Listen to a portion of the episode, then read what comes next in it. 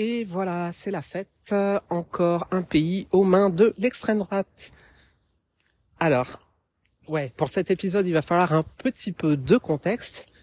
Alors, bonjour, je m'appelle Anne, j'ai 36 ans. Je suis une meuf blanche, trans, euh, actuellement sans emploi et expatriée. Euh, je suis française d'origine, mais je vis actuellement aux Pays-Bas depuis bientôt un an. Et ça va avoir son importance puisque je vais vous parler des élections néerlandaises euh, qui se sont tenues euh, à l'heure où je vous parle hier. Donc, euh, donc voilà, et où vous vous en doutez, les résultats sont pas sont pas ultra joyeux. Voilà, c'est comme ça que je les qualifierais.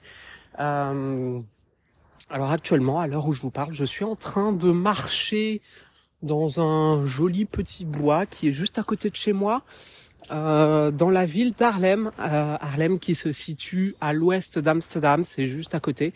Euh, c'est entre Amsterdam et la mer globalement, euh, qui est une ville, euh, ma foi, comme vous pouvez probablement vous l'imaginer, euh, selon qui suit un peu tous les clichés néerlandais en vigueur, qui est faite de briques rouges qui ressemblent un petit peu à Disneyland. Euh, voilà, et puis qui est euh, qui est pleine pleine pleine de vélos euh, et de rues piétonnes. Bref, les élections qui se sont tenues hier, c'est les plus importantes du pays et de très loin, c'est un peu les élections centrales. C'est les élections pour la Tweede Kamer, qui est la deuxième chambre. Euh, c'est un système bipartite et la deuxième chambre, c'est l'équivalent de l'Assemblée nationale en France, c'est-à-dire que euh, bah voilà, c'est euh, eux qui vont voter les lois. C'est et puis surtout c'est sur euh, sur cette répartition qu'on va se baser pour euh, définir euh, le futur gouvernement, qui sont des gouvernements ici de coalition entre plusieurs partis et c'est le chef du gouvernement, euh, le premier ministre donc, qui est le chef de l'État puisque ce n'est pas un régime présidentiel.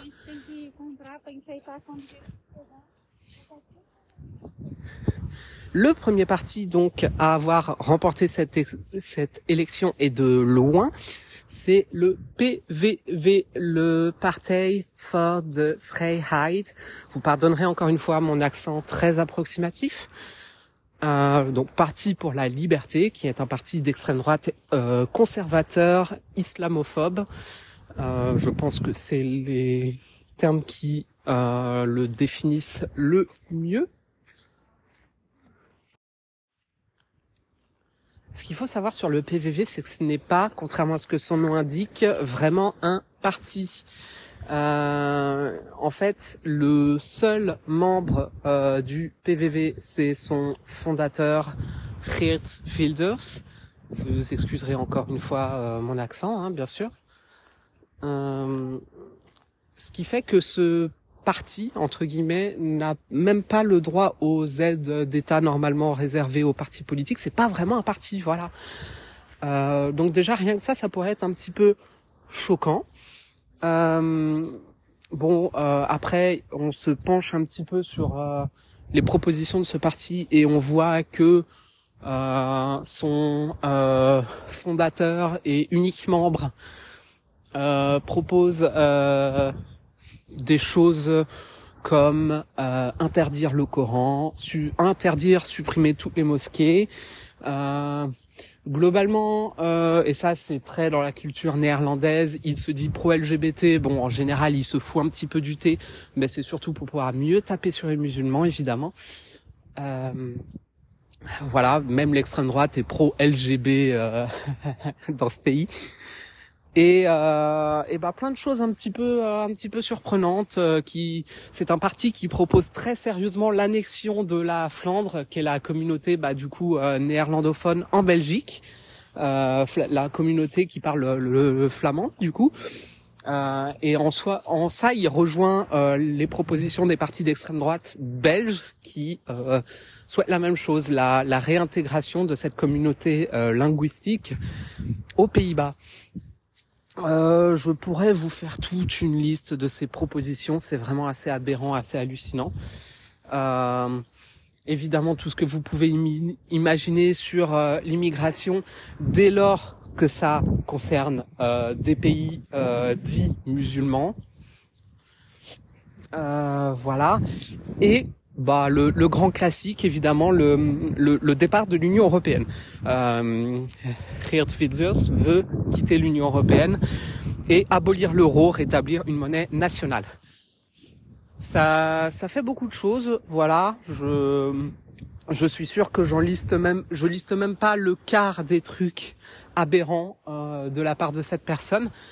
Et donc, bah voilà, son parti a obtenu 35, euh, plus de 35 sièges de mémoire euh, à la Chambre des représentants, sachant que le deuxième, la deuxième force politique qui arrive juste derrière avec 25 sièges environ, euh, encore une fois je vous fais ça de tête, c'est euh, une alliance entre Rulings, euh, l'équivalent des Verts d'Europe Écologie Les Verts peut-être à peu près.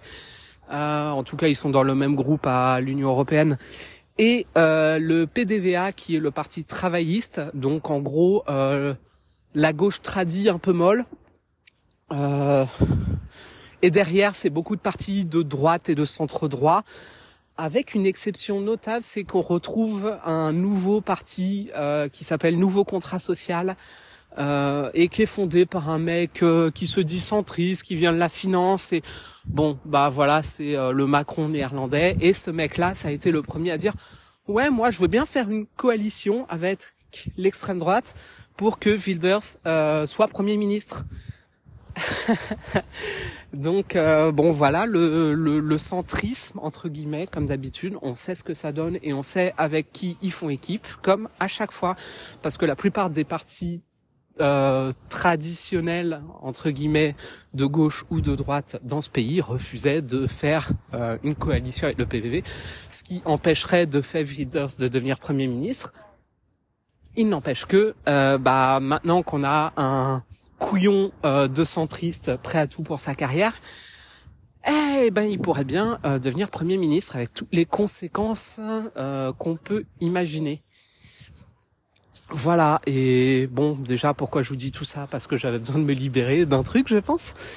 Et bah aussi parce que une des raisons, c'est pas la seule, mais c'est une des raisons principale pour laquelle je suis venu m'installer ici euh, aux Pays-Bas avec euh, la personne qui euh, qui partage ma vie, eh ben c'est parce que je voulais échapper à la politique française que je trouvais de plus en plus fascisante. J'avais pas vraiment envie de rester pour voir le deuxième tour d'Armanin-Le Pen.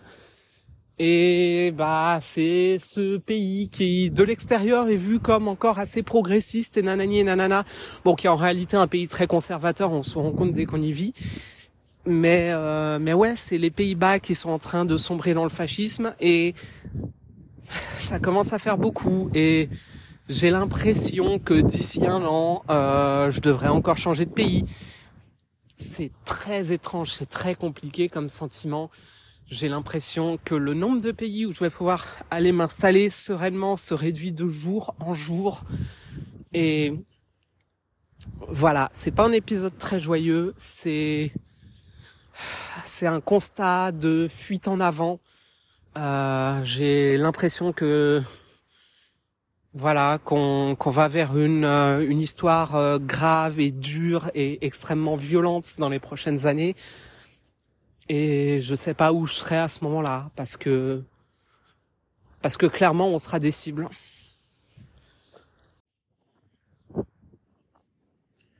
Voilà. Euh,